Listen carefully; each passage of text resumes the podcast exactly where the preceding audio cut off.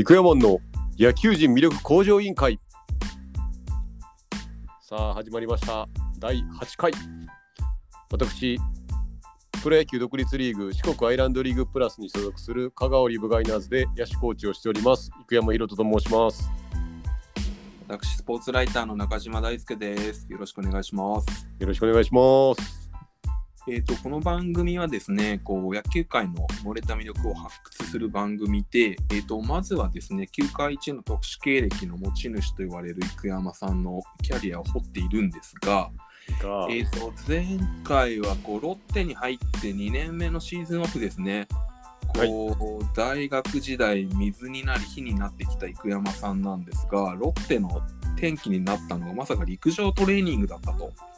はいで陸上を通じて野球で足りないものが見えてきたというところから3年目のシーズンに入っていくわけですね、久山さん。そうですね3年目のシーズンに入っていきますまあ、3年目のシーズンに入っていく前に、うん、あのー2月から12球団みんなキャンプをはい。それぞれ春というかキャンプするんででは、鹿児島ですか、当時。そう当時は当時は鹿児島で,、うん。で1軍が石垣島だはいったんで、当時はもう完全に別でうん、だからまあこれはあのーちょっとした余談になるんですけど あの冗談シリーズです。余談シリーズ余談というかえっ、とこれは別にあの批判ではないんですけどはい。あの僕は 4, 4年間いたんですけどうん。12軍が完全に別すぎてうん。あの1軍の監督に会ったことが、うん。もう下手したら片手で数えるぐらいしかなかったっていうのが事実でキャンプもずっと別なん。で育成選手とかって、まあ、基本的に1軍に上がる権利がないんでうんだから他球団とか結構同じ場所でキャンプやってたり、途中まで同じで別で分かれたりとかしてるんで、うん。あの1軍選手と触れ合うことがとか1軍の首脳陣だったりと触れ合うことが結構あると思うんですけど当時のロッテに関してはそれが全くなくて、うんうん。まあ、それがあんま良くないっていう形になったのかもしれないですけどうん。あのその後私が対談して直後にうん。これは一緒にすべきやってなったらしくうんそこであのロッテのキャンプがみんな石垣になったみたいなんですよね。えーやっぱりでも一軍ってこういうものなんだとこういうレベルなんだっていうのをイメージできないとそれはちょっと当時うん難しかったししんどかったなっていう思い出はありますね。であの私が育成で入団した時に8人育成選手取ったんですけど、うん私が背番号130番で,、はいでその131番がうん。その後のその後に131番が西野裕二ってほうほうほうほう。あのー結構活躍して今ちょっと怪我かなって苦しんでるんですけど、僕も一回インタビューしに行きました。ナイスガイでし本当ですか？そうたはい、なんですよ。彼が僕の後でその次132番がうん、あのー岡田さんなんですよね。あのー一定を風靡した、守備すごかったですもんね。はうん。あれ130番どうしたんですか？い、130番はねちょっと道を外してふらふらと 特に活躍できず4年で終わったんですけど、はいまあ今その今回の話で言うと西野うに関しては岡田さんは結構早い段階でん。うん。あのまあいろんあれもすごいたまたま訪れたチャンスをうん。掴んだって感じだったんですけどうん。今回これもしかして余談で終わってまうかもしれないですね。そうそうそう。余談で終わってしまうかもしれないですけどあの岡田さんがその育成から駆け上がったストーリーっていうのが、あのー当時僕と岡田さん同じ年に入って1年目やっぱお互いそんなに出れずうん。うん。確か2年目やったと思うんですけど、うん。えー、と2年目だから1年目のオフにドラフト1位で荻野隆を取ったんですよ。はい。だからまた僕とか岡田さんのいわゆる足キャラからしたら、うん。おおドラフト1位で外野手の足キャラ来たでみたいな、うん。でその次の年に確かあの石峰はいはいはい。を取ったんですよだからまた。また足キャラ来たでみたいな、うん結構苦しい思いだったんですけどで2年目で荻野が入っていきなりすごい活躍したじゃないですか。はで怪我してしまって。うん。でその代わりに早坂さんっていう、はいはいはい。左の。はい。うん。スイッチヒットやったんですけど、うん。で早坂さんが上がったんですけど。でその早坂圭介さん。圭介さんもあの確か怪我してしまって。うん。だから足キャラの外野手がほんまにいないってなったんですよね。うん。で岡田さんが2年目の確か春先に支配下登録されててうん。で正直そんそこまで2軍で明らかに実績を出してたっていう感じでもなくてうん。で守備も2軍にいる時ってそんなにむちゃくちゃ守備の人やなっていう感じでもなかったんですよ。へえ。うん。でまあもう足キャラの外野手いないしっていうので多分、うん多分で岡田さんに声かかって岡田さんが上に上がって、うん。で出始めてでまあ多分経験ってすごいんやろなと思うんですけど、うん。まあそういうもともと持ってたものだったり岡田さん自体がすごいこうイケイケな人なんではい。で多分その物おじしない性格とかも含めて、うん。で一軍で、あのーチャンス掴んで、うんやっぱり守れる走れるっていうのがあるんで、うんそのままずーっと一軍に帯同してあの有名な日本シリーズうん。浅尾さんから 宇宙間に打ったみたいなうん。状況になってその後次の年そのままチャンス掴んでうん。確かゴールデングラブ取ってみたいな感じだったんでうん。開幕一番勝ち取ってみたいな、うん。だから荻野が怪我しなければ早坂さんが怪我しなければうん。岡田さんのあれはあったんかって思ったらやっぱりそのなかなか来ないチャンスをつかむっていうのはうん。大事なんやなってことが一つでうん。で西野の話に戻ると西野は4年間僕4年間育成で終わったんですけど彼も4年間育成選手としてずっとやってたんですよ一緒に。うん。で私とか何人かが一気にバッてクビになって西野はまあ若かったし可能性とか能力もある程度高かったんで育成のまま残って僕たちがクビになった後の秋のキャンプでうん。あのまさに千葉の鴨川かなんかではい。全員も一緒にやろうってなったみたいでうん。多分伊藤さんが監督になったタイミングですかね、秋季キャンプ。うん秋季キャンプをみんなでやろうってなってうん。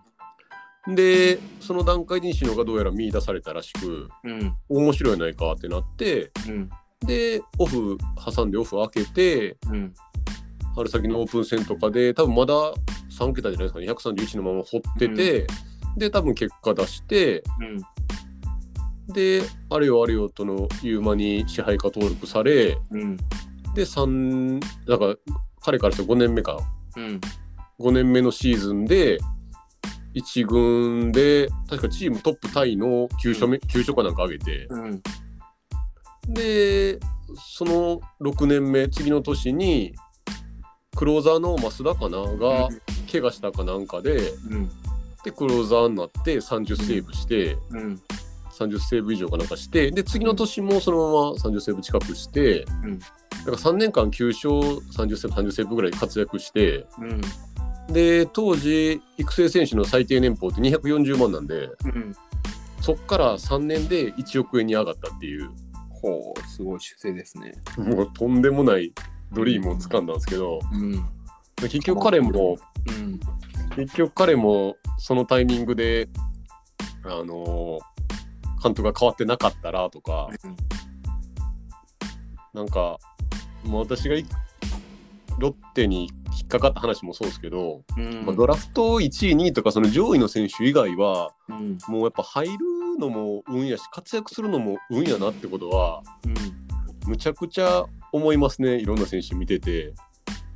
そうですね、もう本当、椅子取りゲームだし、評価、ね、その西野選手の例だと、監督が変わったことによってね、そうなんですよ。目に、お眼鏡にかなったわけで、はい。違う人の視点に立てばね、評価されてなかったわけですからね。いやーだからあとはやっぱりなんか難しいのってこう入った時のうん、イメージってすごい大事やなと思ってうん、僕まああのレギュラーでもないぐらいのガイナツから、はい入れてもらったんで、うん。あのまあぶっちゃけ下手くそな状態で入ったわけですよ。うん。で野球もちゃんと学んでないみたいなガイナーってちょっと学びましたけどぐらいの感じで入ったんで、うん。だからもう1年目ってもうとにかく2年目も含めずっとさ序盤ってもうミスしまくるしそれこそ牽制アウトなるしみたいな、うん盗塁なかなかできへんしみたいなうん。守備もミスするしみたいなずっと続いててうん。打てへんしみたいな感じだったんですけどうん。やっぱだんだんとその下手くそやった分経験なかった分多分伸びしろとしてはうん。あの伸びていった方やとは思ってて自分でうん。だから4年目とかに首脳陣がまた変わって新しくうん。で4年目に来た首脳陣からしたらうん。お前なんでそんなできへんキャラやねんみたいなこと言われることがあって。うん。で結果的にアイランドリーグで2割2分1厘であの入ったっていう話があったと思うんですけどホームランも0本やったんがうん。あの最終年日本イースタンファームで日本ホームラン打ててへえ。だから多分僕自身その一番あの油乗ってる時にクビになったよなと思いながらうん。なんか人間ってやっぱりこうイメージにやっぱ引っ張られるじゃないですか。はい。だから上手い人間ってエラーしようがあんまやけどやっぱ下手くそな人間ってもうイメージがついちゃったら一回ミスしただけで、あやっぱりかってなっちゃうっていううん。これはむちゃくちゃ苦しんだ覚えがありますね。であとはアイランドリーグの選手にも言ってるんですけどうん。結構合流した 2, 2月とかに合流した時に一番最初に言ったんですけど、野球という競技を職業にしようと思った時にうん。大体の選手は怪我とかがなければ一番、あの野球が上手い時にうん。やめないといけないことになるって話をしたんですよ。野球って結構身体能力っていうより技術のスポーツだと思うんでうん。だから3030歳ぐらいがうん。一番こう上手くなるんじゃないかなと思っててうん。体もまだトレーニングさえしてれば衰えてなくてで経験値も積めるんでうん。多分だから30 30前半とかぐらいが一番上手くなるスポーツかなって個人的には思っててうん。だからちょっとでも早く上のステージに行くべきやしうん。でなんとかその首をつないでいくっていう作業をしなかったら、うん一番ベストな状況でその上の世界にチャレンジできるっていうのがうん。ないんやろうなと思っててうん。だからちょっとでも早く NPB 行くべきやしうん。ちょっとでも早く上のカテゴリーでレベルアップしていかんかったらうん。切られちゃうっていううん。世界なんやなっていうのをだから結構時間はないよっていう、うん。僕もだから周りからあと2歳若かったらとか3歳若かったら、うん。まあ、もうちょっとできたやろなみたいなこと言われたりすることあるんですけどうん。やっぱ独立リーグの選手でも結局あと2歳若かったら指名されてるなっていう選手いっぱいいるんでうん。だからまあ一刻も早く上に行きたいんやったらうん。そういうスカウトの目に触れるステージに行くべきやなっていううん。僕もだから大学休学して来なかったら絶対行けてなかったんでうん。スカウトにしたら思った以上に1歳っていうのをうん。ちょっと荒削りでもいいから1歳若い方を取るっていう、うん。2歳若い方を取るっていうやっぱ年齢っていうのがいかに武器っていうのかがうん。すごい感じたもう完全に余談になってしまいましたけどっはい。ていうのはプロの世界を見て今の独立リーガーを見てうん。感じるとこですね。まあ時間の大事さってね日本人ってちょっと理解が足りないって言われますけど特にねプロなんて現役生活が短いですからねまあもっと言えば高校野球もね2年数ヶ月の中いやーほんとそうなんですよ。だからスポーツっていうのがいかに時間との戦いかっていう。うん。別にねほんまに他の競技やったりビジネスやったらなんぼでもやりかやり直しやったり聞くんですけどうん。スポーツに関してはもう聞かないんではい。いかに1分1秒が現役の時に大事なのかっていうのはうん。まあこれを現役選手が聞いてるのかわからないですけど、うんまあ、しくじり先生としてはい早めにうん気づいてくれよってことは思いますね。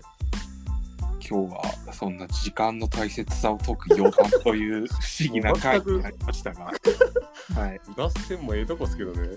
まあまあまあいいんじゃないですかたまには。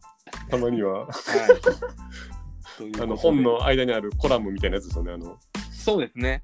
はい本だとしたらそう生山の生山のね、そのプロフィールばっかりずっと聞いててもあれなんで、はい。ちょっと別のエッセンスを入れるって感じで、じゃあ皆さん今回余談を聞いていただきありがとうございました。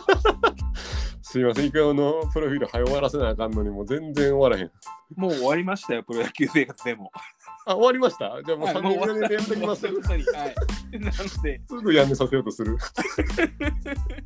じゃあ皆さんまた次回お会いしましょう。はい、お願いします。ありがとうございました。はい。